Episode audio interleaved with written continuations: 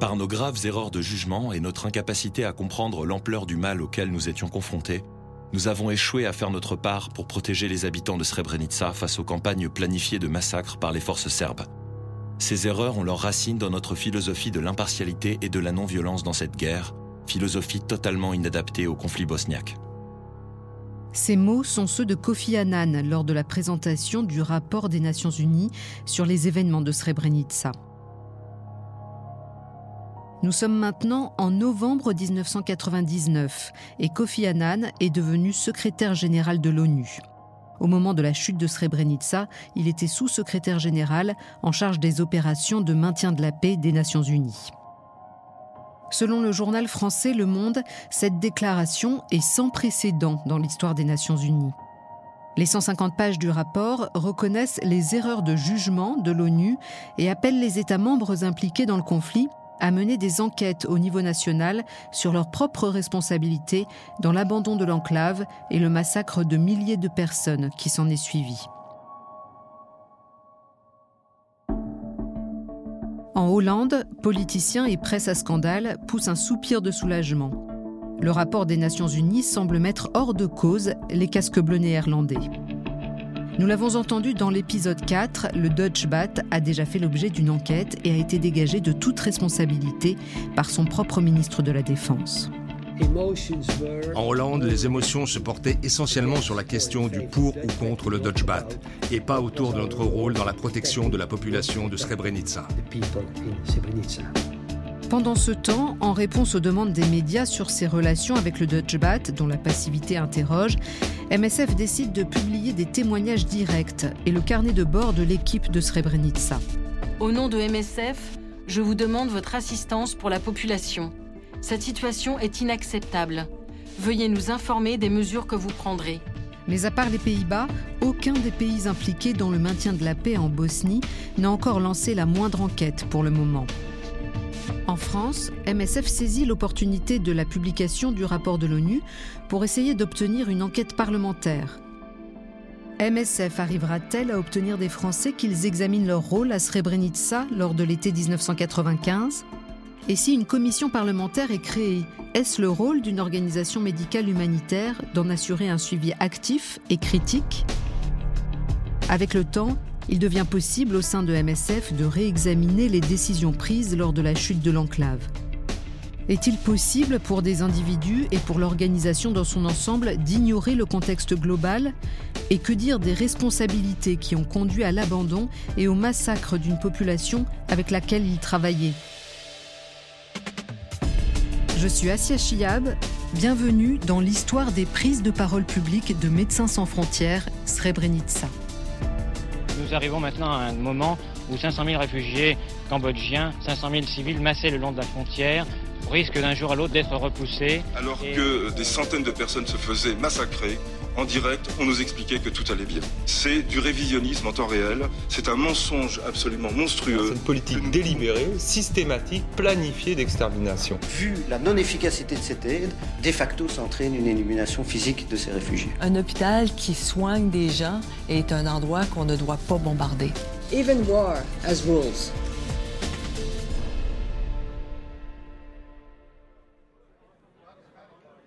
En décembre 1999, MSF se voit décerner le prix Nobel de la paix pour son travail humanitaire dans le monde.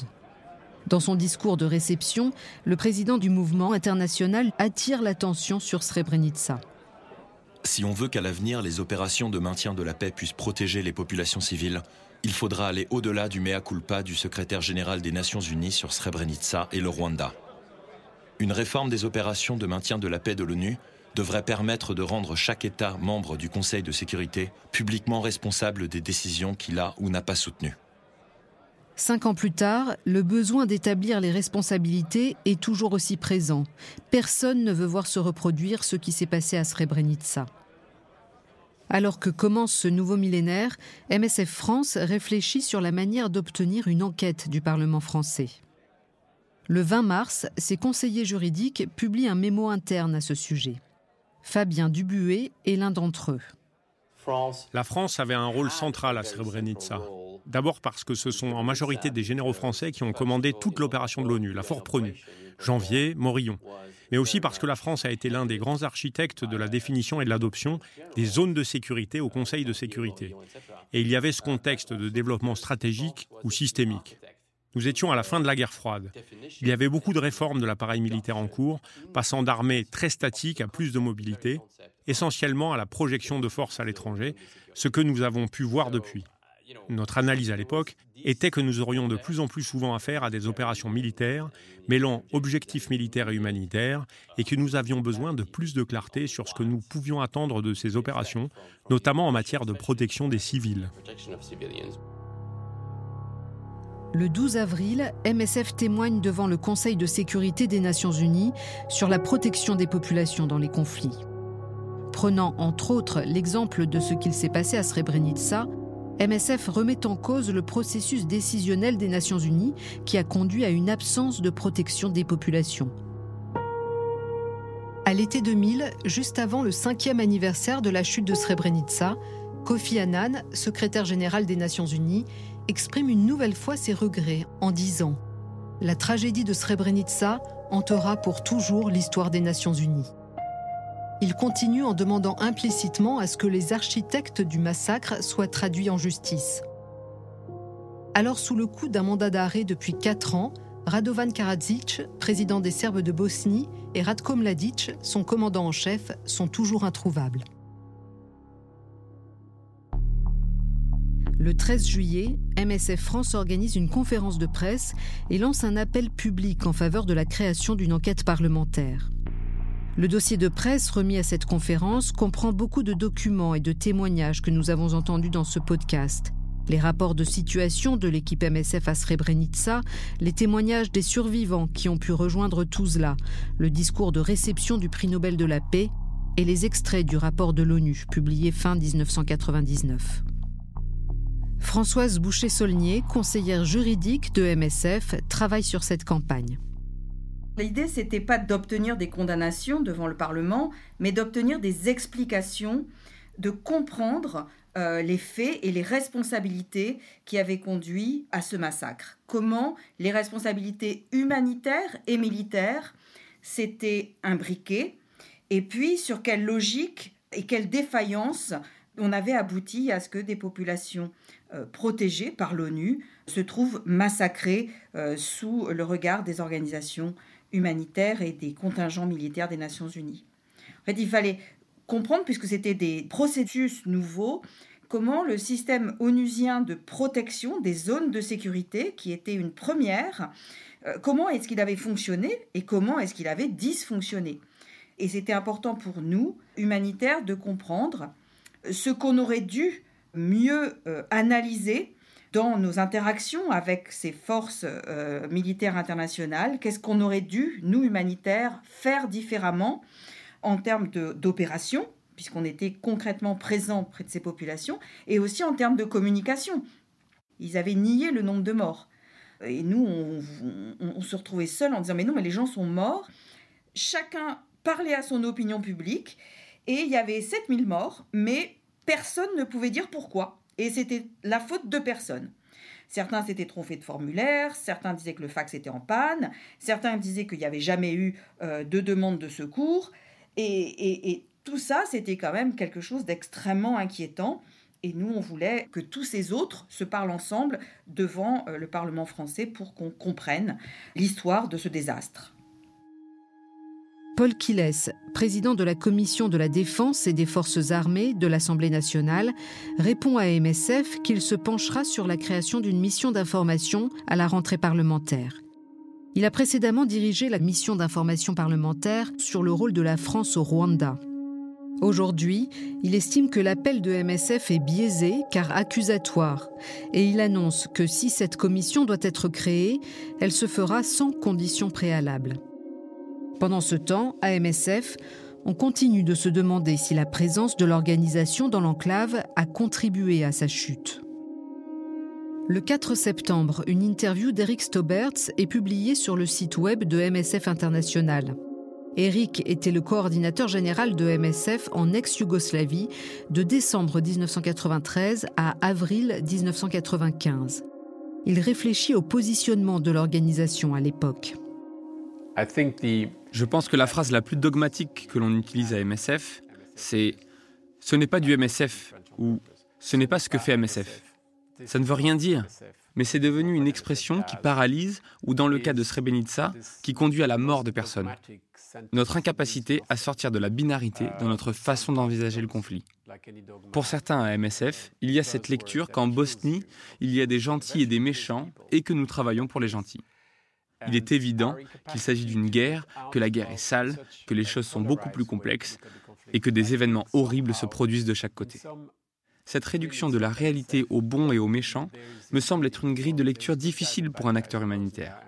Évidemment, la souffrance était bien plus forte côté bosniaque. C'est un fait, il n'y a pas à le remettre en question. Mais quand on pense aux civils, du côté serbe aussi, il y avait une souffrance à laquelle on essayait de répondre. Mais je pense qu'en Bosnie, cette réalité n'était pas aussi tranchée. Et c'est ce qu'on a échoué à comprendre. Dans ce contexte, bien sûr qu'il est difficile de réfléchir d'une manière créative et de préserver le caractère humanitaire. La neutralité de l'organisation, l'idée qu'elle ne peut pas passer dans la sphère politique est un leurre, parce que le simple fait d'être dans ces enclaves était déjà une décision politique. Parce que c'était une décision prise contre une autre partie au conflit, ce n'était pas neutre. Donc penser qu'on ne puisse pas évacuer toute une enclave vers la Bosnie centrale pas MSF, mais la communauté internationale. C'était, je pense, une erreur. Et on aurait eu le temps de le faire entre décembre et juillet. C'est pour ça que je suis en colère. Je pense qu'on doit s'en vouloir et je m'en veux constamment pour Srebrenica. Je trouve dommage que nous n'ayons jamais eu un moment pour discuter et réexaminer cela sous cet éclairage. C'est une discussion difficile, mais je pense qu'il faut l'avoir, que nous devons l'avoir. À la rentrée parlementaire, à l'automne 2000, MSF France reprend ses démarches pour convaincre de la nécessité d'une commission d'enquête et envoie à cet effet une série de documents aux médias et à des parlementaires. La demande de MSF n'est pas une croisade antimilitariste et anti-Bernard Janvier. Nous souhaitons au contraire que la Commission tire les leçons pour éviter à l'avenir de déployer des militaires pieds et poings liés face à des politiques criminelles contre une population. Cette demande n'est pas non plus la première étape vers un jugement des responsables politiques et militaires français pour complicité de crimes contre l'humanité. Il s'agit uniquement de mettre en lumière les responsabilités politiques et militaires. En novembre, la Commission des Affaires étrangères de l'Assemblée nationale annonce la création d'une mission d'information consacrée aux événements de Srebrenica. Elle se compose de dix parlementaires et de deux rapporteurs. Mais cette mission d'information n'a pas les mêmes pouvoirs que la commission d'enquête que demandait MSF, comme nous l'explique Françoise Boucher-Saulnier, conseillère juridique de MSF. En fait, c'est deux possibilités hein, de contrôle des actes du gouvernement qui sont à la disposition du Parlement. L'une est une procédure quasiment judiciaire où le Parlement a le pouvoir de euh, demander la déclassification de documents. Les gens qui sont auditionnés sont auditionnés sous serment, ils prêtent serment, donc une procédure quasi judiciaire, c'était le plus fort pour que le Parlement puisse obtenir notamment des documents secret défense. Maintenant, le, Parlement n'a pas voulu euh, adopter cette position et on est arrivé sur un système un peu plus faible qui était donc euh, la mission d'information un massacre de 7000 personnes, ça suppose de faire reculer un tout petit peu les considérations politiques. Si pour un massacre de 7000 personnes, on ne demande pas euh, la procédure la plus robuste, la plus sérieuse, nous-mêmes, on est un peu ridicule.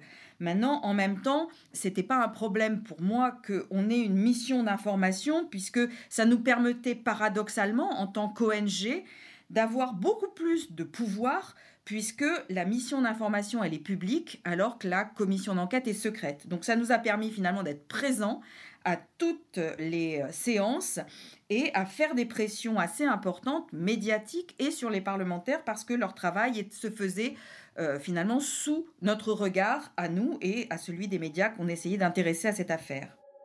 Il s'agit d'un moment important, mais difficile pour l'équipe de MSF France.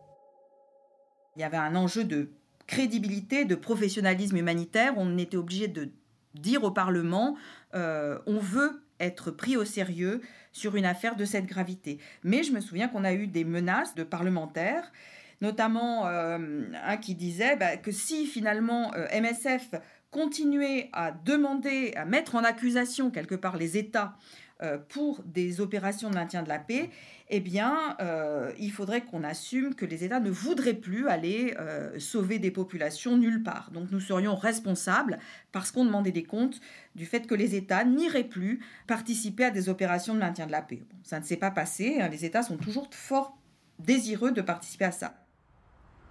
Le même jour, MSF France demande publiquement au président et au gouvernement de donner aux parlementaires de la mission d'information l'accès à tous les documents et à toutes les personnes impliquées afin que les responsabilités soient établies. L'organisation demande aussi à ce que les résultats des travaux de la mission soient publiés. MSF France met ensuite en place un suivi critique des travaux de la mission d'information. Le but est de donner aux parlementaires les informations qui leur permettront de poser les bonnes questions pour faire la lumière sur les événements de Srebrenica. À cet effet, l'équipe crée un site web qui héberge toutes les informations, les analyses et les verbatims de la mission d'information. Fabien Dubuet, conseiller juridique, en est responsable. Notre idée à l'époque était au moins d'enregistrer les auditions il y avait une série de responsables étrangers et français qui étaient interviewés, et pour nous, le minimum était de poster rapidement le verbatim de leur audition et d'en donner une sorte d'analyse. Je pense qu'à plusieurs reprises, on a pu montrer que certains de ces responsables mentaient ou étaient très vagues dans leurs réponses. Mais les questions qu'on espérait voir posées à ces gens n'ont pas été posées. Ce n'est pas la première expérience de MSF avec une mission d'information parlementaire. Elle a déjà l'expérience de celle sur le génocide des Rwandais Tutsis. Françoise Boucher-Saulnier, conseillère juridique. Ça, ça a été vraiment très très important parce que sur la commission sur le Rwanda, euh, on avait fait confiance au Parlement. On avait fait confiance et on avait laissé les choses suivre son cours. La mission avait suivi son cours et le résultat a été extrêmement décevant pour nous. Donc, dans le cadre de la commission euh, sur Srebrenica, on voulait absolument qu'il y ait une pression médiatique qui s'exerce sur les travaux des parlementaires pendant toute la durée.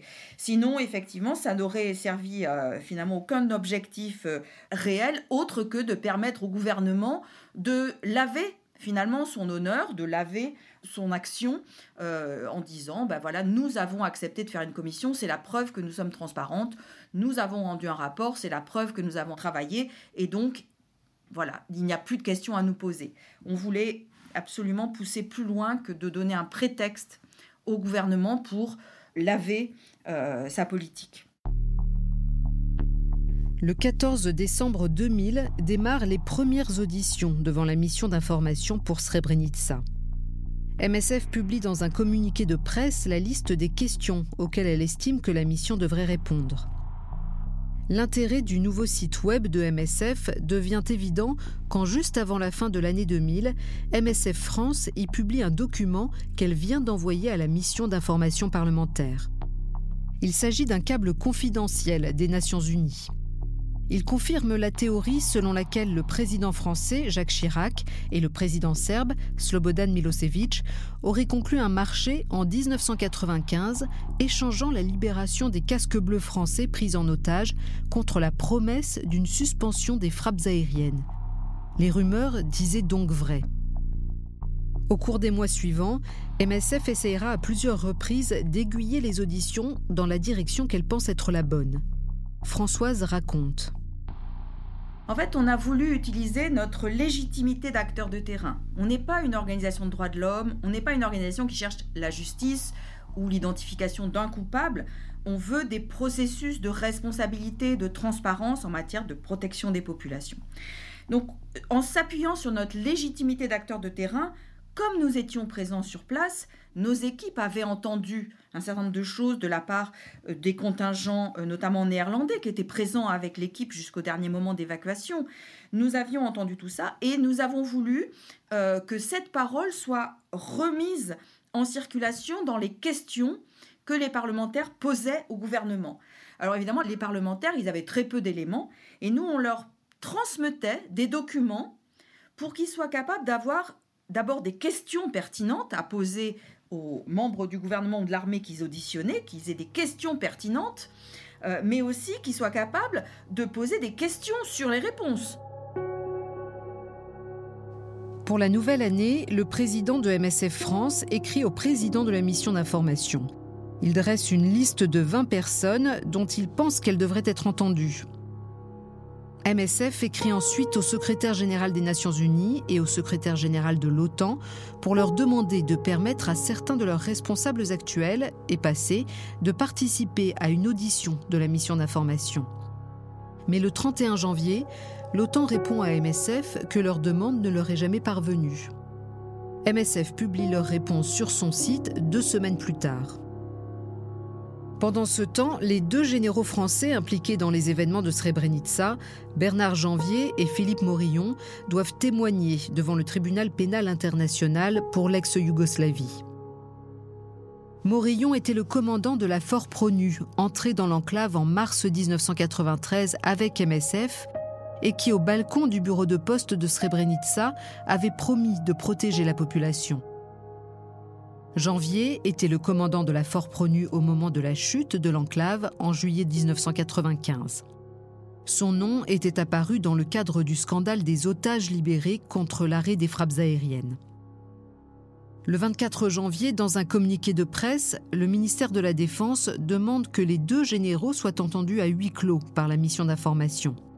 Il explique que l'objectif de cette demande est de se conformer à la procédure normale du tribunal pénal international, à la grande surprise de ce dernier qui ne semble pas au courant de cette procédure. MSF publie alors un communiqué de presse pour contester l'argument de la commission. Une telle légèreté sur une simple question de procédure soulève de vives inquiétudes quant à l'examen des questions de fond. Cette décision est de nature à remettre en cause la crédibilité et la pertinence du travail d'investigation mené par les parlementaires. Elle laisse aussi en suspens des questions cruciales qui devaient être posées aujourd'hui notamment au général Janvier. Si vous le permettez, excusez-moi, quelles seraient les modifications à apporter à l'articulation Fin mars, c'est au tour de Christina Schmitz et Daniel O'Brien d'être entendus par la mission d'information. MSF décide qu'ils devront s'en tenir à rapporter leur expérience directe dans l'enclave pendant sa chute. Il reviendra à Pierre Salignon, le responsable de programme, d'en donner une analyse. Je pense que c'est pas à nous de répondre. Il faudrait mieux poser cette question à Pierre. Les témoignages de Daniel et Christina, le 29 mars, devant la mission d'information, reprennent une partie des rapports de situation et des messages que nous avons écoutés dans l'épisode précédent.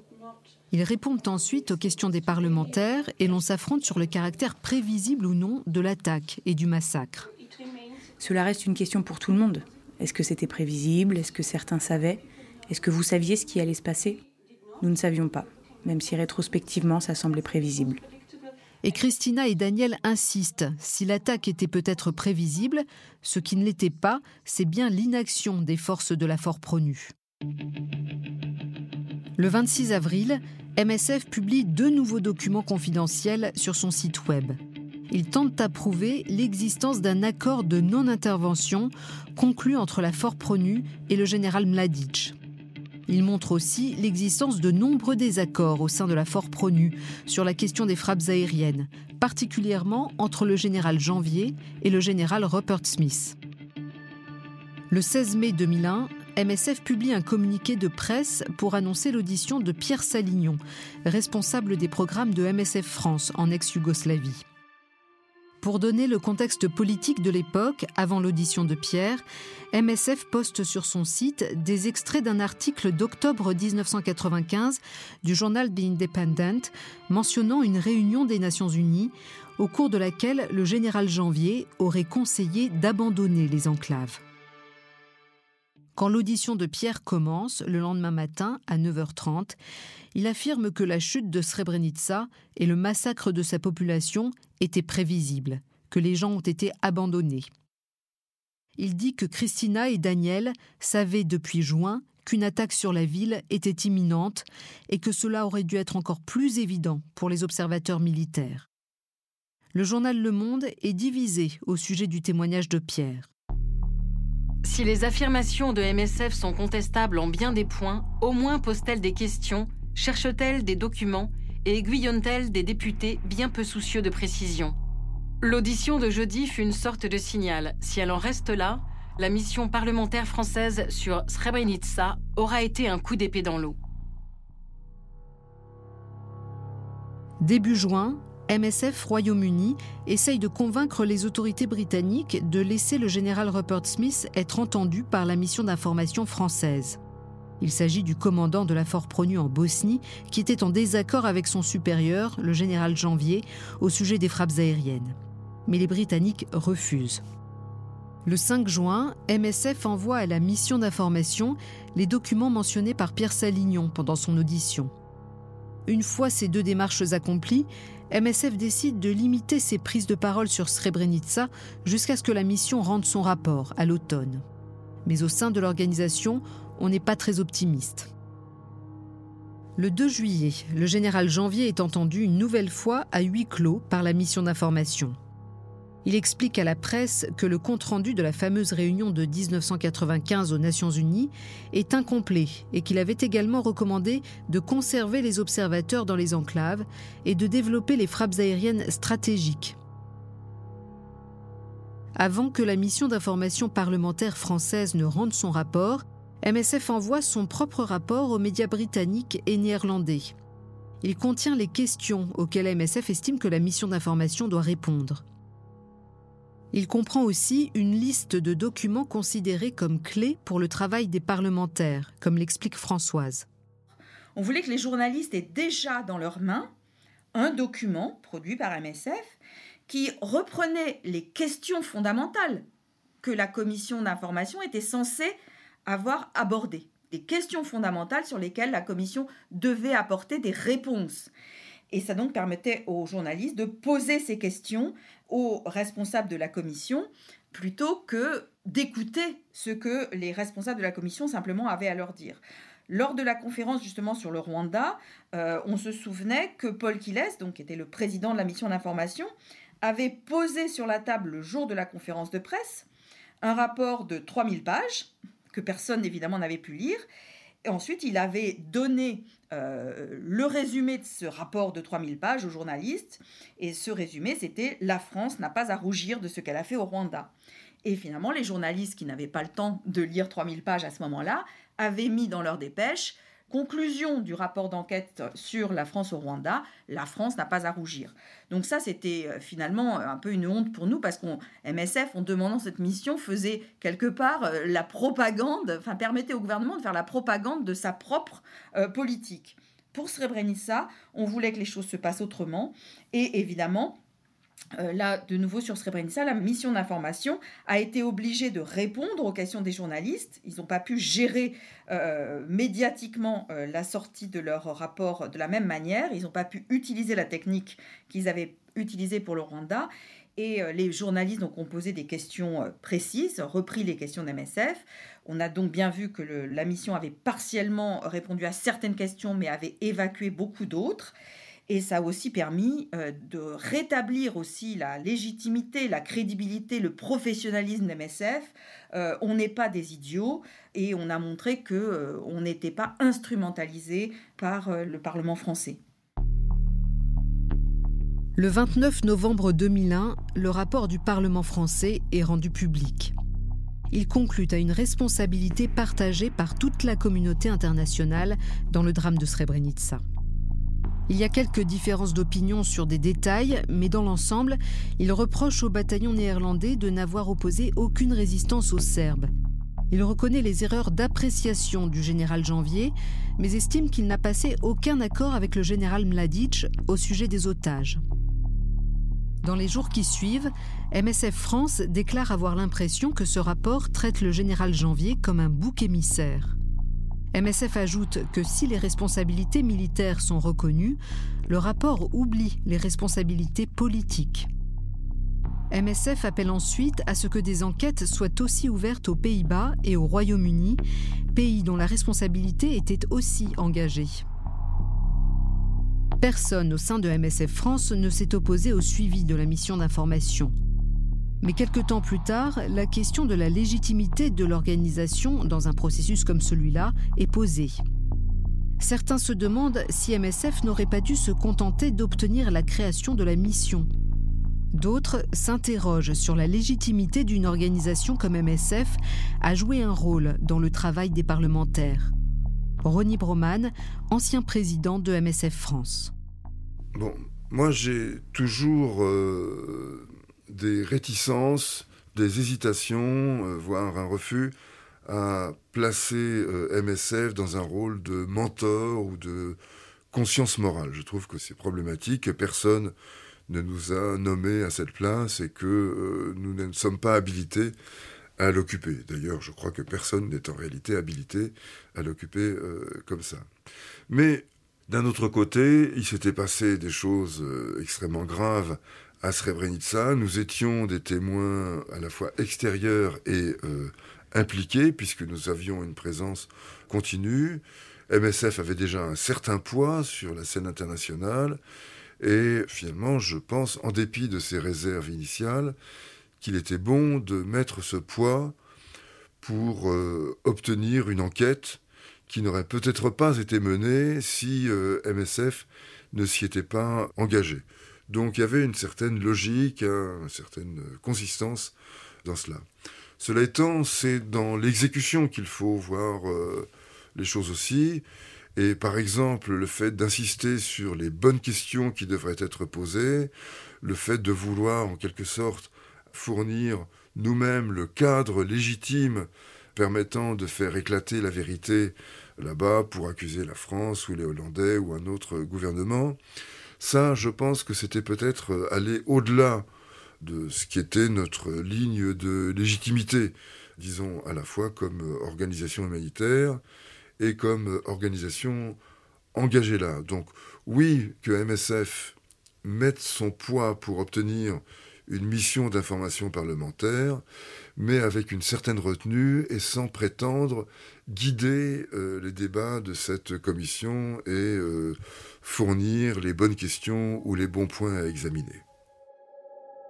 Certains estiment que MSF aurait dû se remettre en cause davantage. D'autres parlent d'un esprit de revanche de la part de ceux qui étaient sur le terrain ou avaient participé à la réponse de MSF en juillet 1995. Très impliquée dans le suivi de la mission d'information parlementaire, Françoise Boucher-Saulnier, conseillère juridique de MSF France, voit les choses autrement. Quand certains disaient bah oui, notre rôle c'était d'être à Srebrenica, c'est d'être des opérationnels, on a déjà obtenu la création de cette mission d'information, donc on n'a plus rien à faire de plus. C'est pas à nous de suivre la mission d'information, c'est aux autres, sous-entendu aux organisations de droits de l'homme, aux organisations de justice, de s'occuper de ça. Alors moi, j'étais pas du tout d'accord puisque c'était une manière de dire que ce n'est pas notre responsabilité. Finalement, on demande une commission, mais notre responsabilité s'arrête là. Ça m'a beaucoup choqué parce que effectivement, à partir du moment où on demande quelque chose, bah, c'est parce que ça nous est utile, c'est pas pour le plaisir d'embêter les autres, c'est parce que ça nous est utile et donc ça nous concerne. Et MSF ne fait pas une demande euh, d'enquête pour obtenir des condamnations, c'est pour comprendre dans quelle responsabilité humanitaire on se positionne quand on est dans des zones protégées ou quand on travaille avec des forces de maintien de la paix. Donc ça nous concerne directement, c'est le cœur de notre responsabilité selon moi. Et c'est pas un partage organisation de droits de l'homme, organisation humanitaire. Donc l'enquête française, elle était absolument fondamentale et c'était pas pour des raisons morales ou politiques qu'on demandait une enquête, c'était pour arriver à pousser le plus loin possible les forces françaises, politiques et militaires, à une forme de transparence pour mettre en lumière encore une fois, les forces et les faiblesses de cette réponse militaire aux enjeux de protection et face aux crimes de masse sur les populations en danger. Quand on a 7000 morts sur les bras, euh, ça vaut la peine, et ce serait irresponsable de ne pas le faire, d'évaluer la capacité de ces forces internationales à procéder au respect de ces mandats et voir si la militarisation de l'aide humanitaire qui est en route, euh, elle a des capacités ou si elle est dangereuse. Mais est-ce qu'on est face à un accident militaire ou est-ce qu'on est face à un accord politique euh, Et dans ce cas, à ce moment-là, pourquoi l'accord n'a pas inclus des garanties sur l'évacuation et la sécurité des populations? Nous avons tous reçu la réponse à cette question quand le haut représentant des Nations Unies a reconnu qu'il n'avait pas donné l'ordre des frappes aériennes parce que cela aurait mis en péril le processus de paix. Cette phrase, elle est fondamentale. Elle est d'ailleurs passée assez euh, sous silence parce que tout le monde avait d'autres obsessions. Et ça, c'est un point capital, capital pour arriver en tant qu'humanitaire à se positionner dans des situations semblables, et il y en a de multiples, dans lesquelles des forces de maintien de la paix de l'ONU sont déployées en même temps que euh, des processus politiques de paix. En avril 2002, l'Institut néerlandais sur la documentation de la guerre, le NIOD, doit rendre le rapport sur Srebrenica qui lui avait été commandé par le Parlement en 1996. La veille de sa publication, MSF Hollande adopte la même stratégie que MSF France et publie un communiqué de presse ainsi que l'analyse de son groupe de travail. Trois questions sont soulevées auxquelles MSF estime que le rapport doit répondre. L'organisation publie aussi une tribune dans le quotidien néerlandais Trouw. Nous devons absolument reconnaître que des erreurs ont été commises. Ceci est crucial afin de pouvoir garantir que plus jamais des gens ne seront abandonnés à leur sort de cette manière. De plus, plus jamais des troupes ne doivent être confrontées à des responsabilités aussi impossibles à remplir et à de tels échecs. Enfin, plus jamais une population civile ne doit avoir l'illusion d'une sécurité qui la conduirait à ne pas fuir au moment où elle le pourrait. C'est seulement grâce à une analyse méticuleuse et à un débat transparent sur les événements que des conclusions pertinentes pour l'avenir pourront être tirées. Le rapport du NIOD sort le 10 avril 2002. Comme le rapport français un an plus tôt, il fait porter la responsabilité sur l'ensemble de la communauté internationale, mais critique cette fois l'ONU. Il accuse le général Janvier de ne pas avoir autorisé les frappes aériennes au moment où elles étaient nécessaires et réfute l'idée d'un accord avec les bosno-serbes sur la question des otages.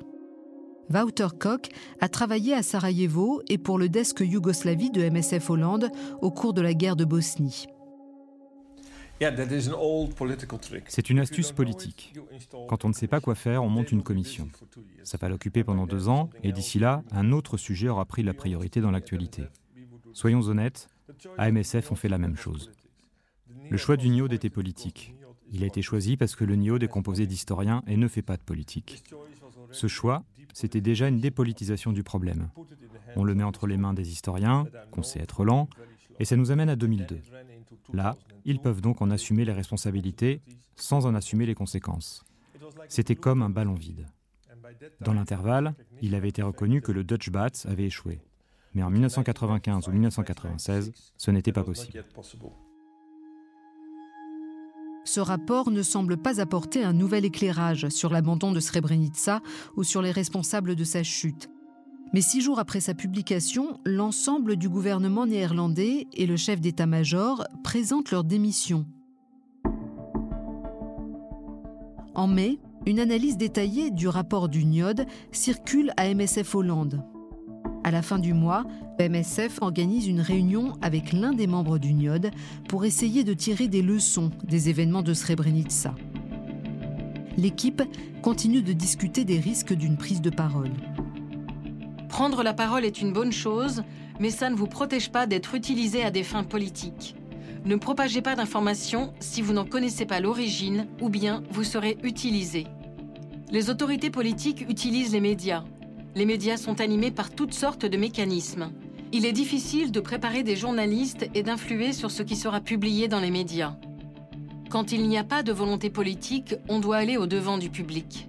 MSF n'est pas là-bas pour faire de la collecte de données, mais pour parler de ces gens. Quand toutes les portes sont closes, les gens avec qui nous travaillons ont besoin de savoir ce qui se passe. Le 5 juin 2002, le Parlement néerlandais crée une commission d'enquête chargée d'enquêter sur la chute de Srebrenica. Elle rend son rapport au début de l'année 2003. Le lendemain, MSF Hollande publie un communiqué de presse soulignant qu'une fois encore, la Commission a échoué à répondre aux questions clés concernant les responsabilités dans ce meurtre de masse.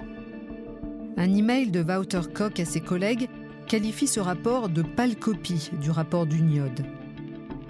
L'organisation appelle une nouvelle fois le Royaume-Uni et les États-Unis à ouvrir des enquêtes sur leurs propres responsabilités dans la chute de Srebrenica. Presque 20 ans plus tard, cet appel n'a toujours pas été entendu pour ceux qui étaient à MSF au moment où l'organisation était présente dans l'enclave et ceux qui ont connu la décennie de débats, de rapports et de commissions, les actions de MSF pendant la chute de Srebrenica restent un sujet de débat. Mais avec le temps, certaines leçons peuvent être tirées de cet événement. Françoise Boucher-Saulnier, conseillère juridique de MSF à l'époque. Le danger de ces processus de paix qui sont en permanence en cours, hein, de façon devant les Nations Unies aussi, c'est qu'en fait c'est le moment, le processus de paix, c'est le moment le plus dangereux de la guerre. Quand on commence à annoncer des négociations de paix, euh, des fois elles sont annoncées dès le début, hein, mais c'est le moment le plus dangereux parce que c'est le dernier moment pour être en situation de force à la table des négociations. Ça, c'est une vérité que n'importe quel diplomate débutant connaît. Il faut que tous les diplomates confirmés le sachent et surtout que les humanitaires le sachent. Et que les diplomates onusiens le disent. Et évidemment, c'est le moment qui est le plus dangereux pour les populations vulnérables parce que personne, évidemment, ne va protéger ces populations vulnérables à ce moment-là. C'est le moment des désaccords, enfin, de la fabrication du pouvoir. Et donc, nous, on, se rend compte effectivement que, euh, notamment dans les accords de Dayton, hein, qui arrivent d'ailleurs immédiatement après, euh, après Srebrenica, hein, la question, c'est finalement que dans le processus de paix, les enclaves posaient un problème il fallait bien euh, que ces minorités dans les enclaves soient enlevées pour qu'on puisse faire une paix qui était une paix basée sur des populations ethniquement homogènes. Mais si Dayton avait assumé cette logique du processus de paix, alors il y aurait eu inclus dans les accords de Dayton, inclus dans les négociations, non pas le déni du danger, mais des garanties pour évacuer les populations des enclaves. Il fallait obtenir des garanties et il fallait assumer cette dimension du processus de paix qui était oui, il va y avoir un accord de paix sur des zones ethniquement pures et donc nous assumons cette honte politique mais cette réalité militaire et nous prenons des garanties et comme personne ne l'a assumé, eh bien tout le monde a laissé la population être massacrée. Et ça, pour nous, ça fait partie de la faute politique, de la faute militaire, et de la faute humanitaire de ne pas mettre en évidence ce point-là. Et je pense qu'MSF a au moins, euh, grâce à le travail qui a été fait en mission d'information, mis en évidence la faute qui avait été commise et c'est un peu dédouané de la responsabilité humanitaire dans euh, ces processus-là. Fabien Dubuet. Je pense que MSF était légitime et fondé à faire ces demandes. Nous étions à Srebrenica, on y a perdu des collègues, des patients, on était vraiment légitimes. Je pense que la question est toujours de savoir jusqu'où on va et comment on définit notre champ de compétences et de légitimité. On est allé très loin avec la mission d'information, peut-être des fois trop loin, je ne sais pas, mais au final, c'était la bonne chose à faire. Et mon seul regret, c'est que ça a été l'une des dernières grandes initiatives de MSF concernant la protection des populations civiles, ou du moins l'une des dernières visibles. Parce que dans la réalité, celle des opérations, du terrain, MSF est impliqué sans arrêt dans la protection des civils. Dans notre engagement, dans notre dialogue avec le secrétariat de l'ONU, avec le Conseil de sécurité, avec les États membres, pour mettre la question de la protection des civils à l'ordre du jour. Je voudrais juste qu'on soit un peu plus honnête au sujet de ce que l'on fait en coulisses, parce que je pense qu'à l'heure actuelle, il existe un fossé entre ce sur quoi on travaille, ce qu'on fait en coulisses à la demande de nos collègues de terrain ou des opérations et la réalité de notre communication publique.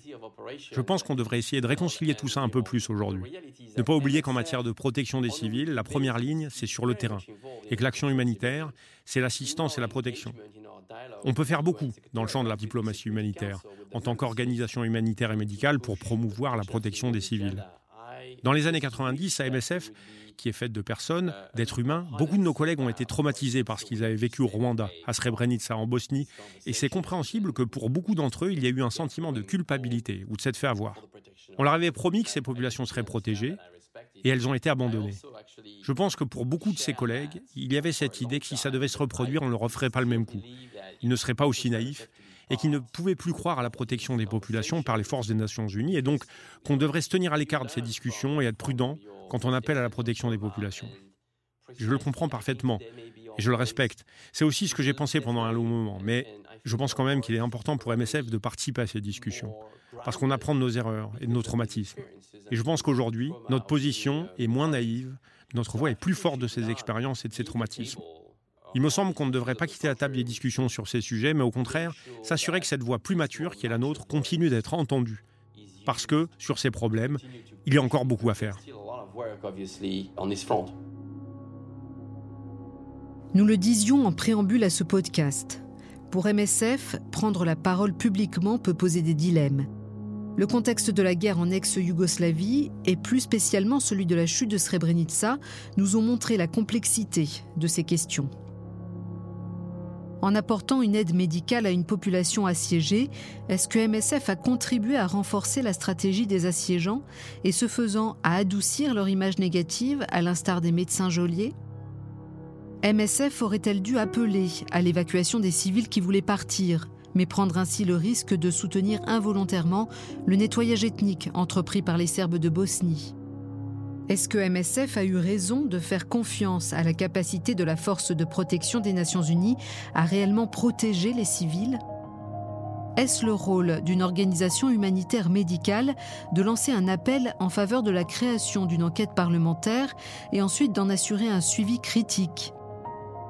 Certains de ces dilemmes nous montrent que décider de prendre la parole publiquement et comment le faire ne peut pas se résumer à l'application d'un ensemble de règles et de principes.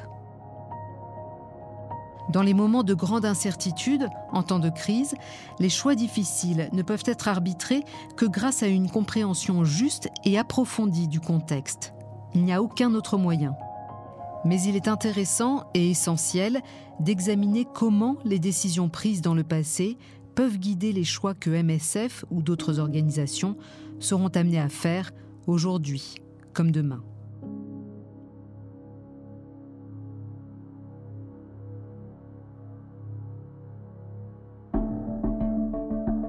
Le podcast Les prises de parole publiques de MSF Srebrenica est basé sur l'étude de cas MSF et Srebrenica 1993-2003, écrite par Laurence Binet. Cette étude fait partie des études de cas sur les prises de parole publiques de MSF, un projet de MSF International. Cette série de podcasts est produite et réalisée par Andrea Ranchcroft. Direction éditoriale Nancy Barrett, Martin Saulnier et Sandy McKee. Narrateur Asia Chiab. Chargé de production de la version française Victor Verdier. Lecture des extraits Laurent Blancpain, Quentin Bresson, David Carzon, Vincent Chastre, Soraya Kershawi-Matignon, Dimitri Mayer, Joël Ronez, Thomas Rozek, Dorothée de Silgui. Les musiques sont de Lost Harmonies et Peter Sandberg. Tous nos remerciements à Françoise Boucher-Saulnier, Dr Ronnie Broman, Dr Georges d'Allemagne, Dr Graciela Diap, Fabien Dubuet, Graziella Godin, Wouter Koch, Dr Jacques Demiliano, Stéphane Oberheit, Eric Stoberts.